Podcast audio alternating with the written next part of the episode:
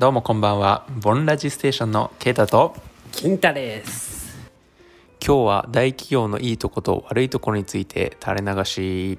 じゃあ今日は、まあ、僕たち、まあ、大きめな企業に勤めてるわけで僕たち2年目と3年目なんですけど実際働いてみて、まあ、いいとこと悪いところそれぞれあるのかなって個人的には思っててちょっとまずは3年目の先輩の金太さんから聞いちゃってもいいですか？わかりました。じゃあ前半いいところにフォーカスして後半悪いところに焦点を当てて話していきましょうかね。はいはいえー、っとですねいいところはいろいろあるんですけどまあ大きいお金を持っている体力のある企業なんで大きいプロジェクトっていうと結構抽象的だけど研究開発とかにも結構大きいお金を使ってて、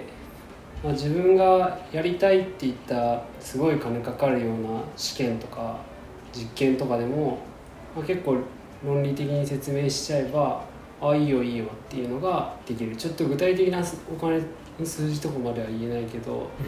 もう個人がやろうと思ったら多分銀行からお金借りてもできんような額のプロジェクトを売り上げに直でつながるかというのが分からないままでもできてしまう、これって魅力的だなと思います。なるほど。まあ失敗するか成功するかちょっと分かんないけどある程度大きいお金を、まあ、3年目っていう若い人にもお金をかけて好きなことをやらせてもらえるっていうのが一個いいところってことですよね。うん。なるほどなるほあどとはまあ話がちょっと変わると別の話をすると,、えー、と教育体制みたいなやつまあえっ、といわゆる大きい集合研修みたいなやつが多分それに近いのだと思うんですけどそれはまあある意味いいことでもあり悪いことでもあるんだけどいいことの方を言ってしまうと割となんか1年目はこれこれを習得して2年目はこれこれ習得して3年目はこれこれしてっていうなんかステップアップの教育体制が盤石というか結構力を入れられてそこにもお金かけてるんだろうなっていうのを感じるなるほど。教育ですよね。僕の会社でも結構まあ教育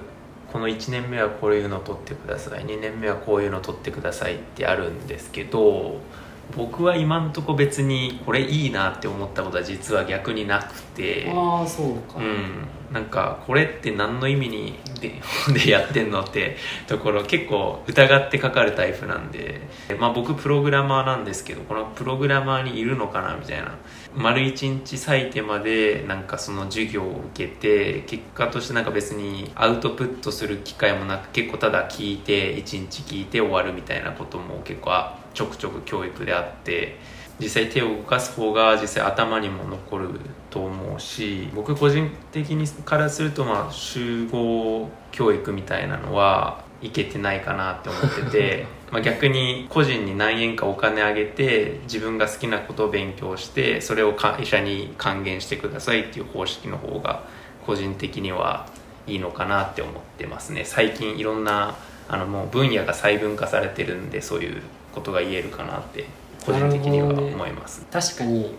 僕もあの同意する点は一番最初の新人教育みたいな集合研修は、俺もマジで意味が分からんと思う、うん。そこはめちゃくちゃ同意する。ただうちの会社とかだとまあ外から講師招いて結構その細分化された分野まあ例えばだけど機械学習みたいなそういったのに外から人を呼んできて講座を受けるっていうのもただでできたりとかもするわけで、うん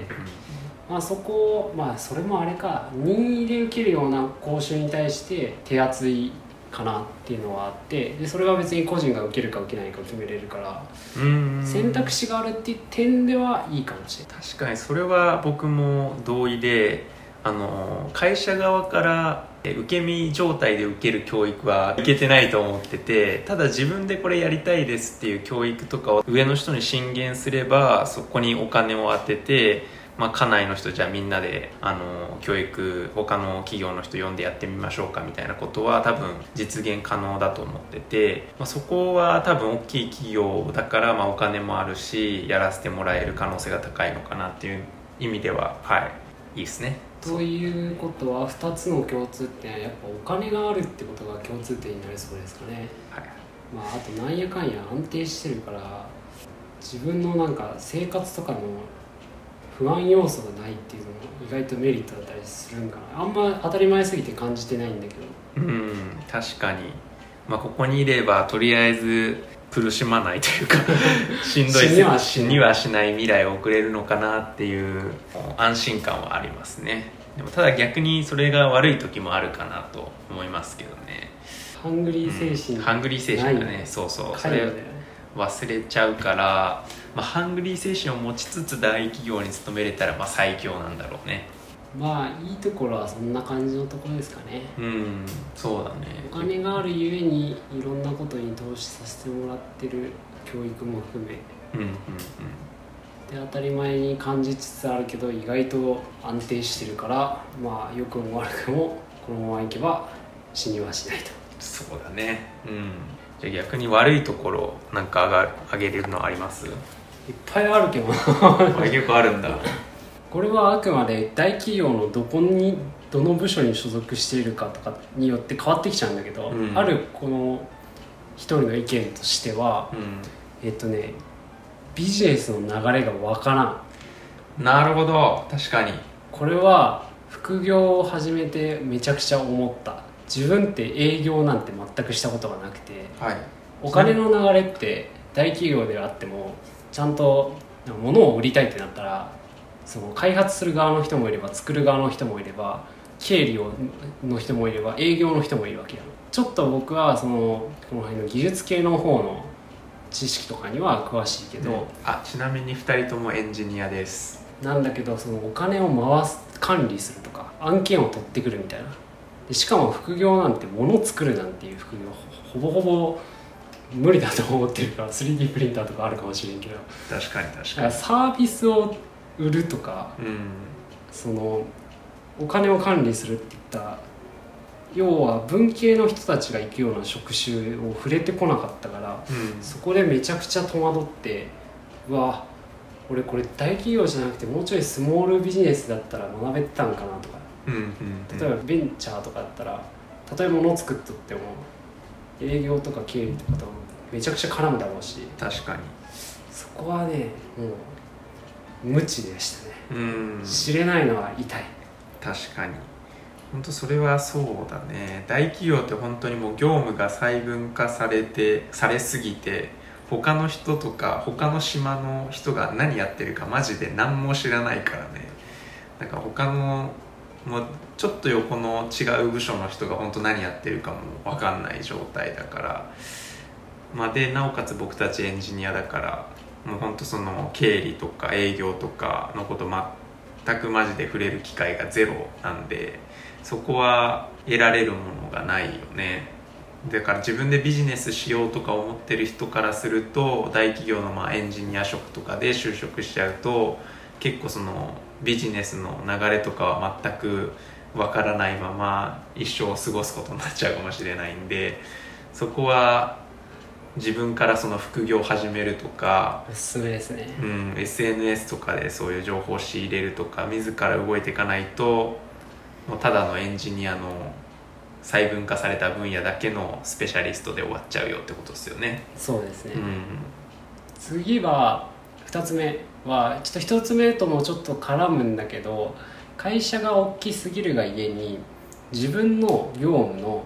会社の中での立ち位置だとかあとは社会から見た時のその価値ってもうなんか錯覚してしまう。うん。ちょっと具体的に言うと、うん。まあ、1個目のやつはビジネスの流れがよくわからないにつながってしまうけどあのあ1個目のやつ前者のやつはうん。自分が今例えばエンジニアだったら何か作ってるわけやん。うん。この作ってるものって会社全体のどれぐらいの売り上げを占めててでどどれぐらいの利益に貢献しているんだろうでどんな人がこの製品に関わってくるんだろうってなんかよくわかんなくね、確かに分かんない。確かに会社の売り上げの何パーに貢献してて例えば5%で自分の課が10人いたら自分は会社の0.5%の売り上げのあの貢献をしてるんだとかそういう話だよね。あとは社会的なあの価値みたいなやつがよく分かんなくなってきて。うん。自動車業界の中で自分の製品がどれぐらいホットでとかっていうのはちゃんと取りに行かないといけないのはそうなんだけどなんか自分の会社以外の人と絡まないからさ。うん他がどういうトレンドでその中に自分の産業があってで自分はそこの中の何を担ってるのかがマジで見えんくなる時があって。うん。最近はちょっと諦めてきちゃったなるほどね。他業界の人と会うとねやっぱね自分がね錯覚してることに気づくんだよね。そのこの業界この会社の中で割と自分はこそこそこやっていけてるんだっていうのはある意味自己肯定感は上がるんだけどそれって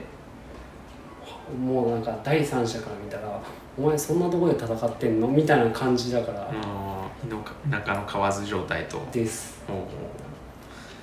いそういう体験があったってこと？ありますよありますよ。